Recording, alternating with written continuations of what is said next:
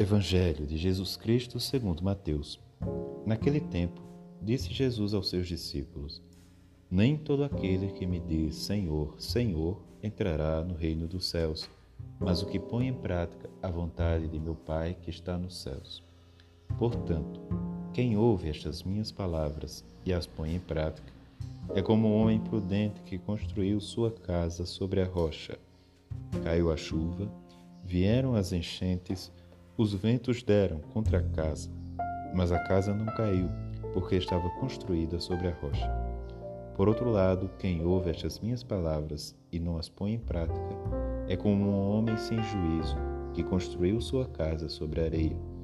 Caiu a chuva, vieram as enchentes, os ventos sopraram e deram contra a casa, e a casa caiu, e sua ruína foi completa. Palavra da Salvação. Jesus ensina que uma casa construída sobre a firmeza de uma rocha é como alguém que acolhe a sua autoridade.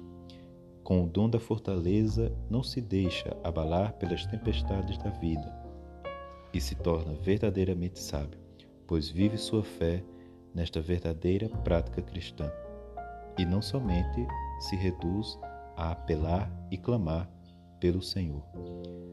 Neste dia em que a Igreja relembra a vida de São Francisco Xavier, tenhamos a fortaleza e fidelidade à prática cristã verdadeira, como teve este grande missionário.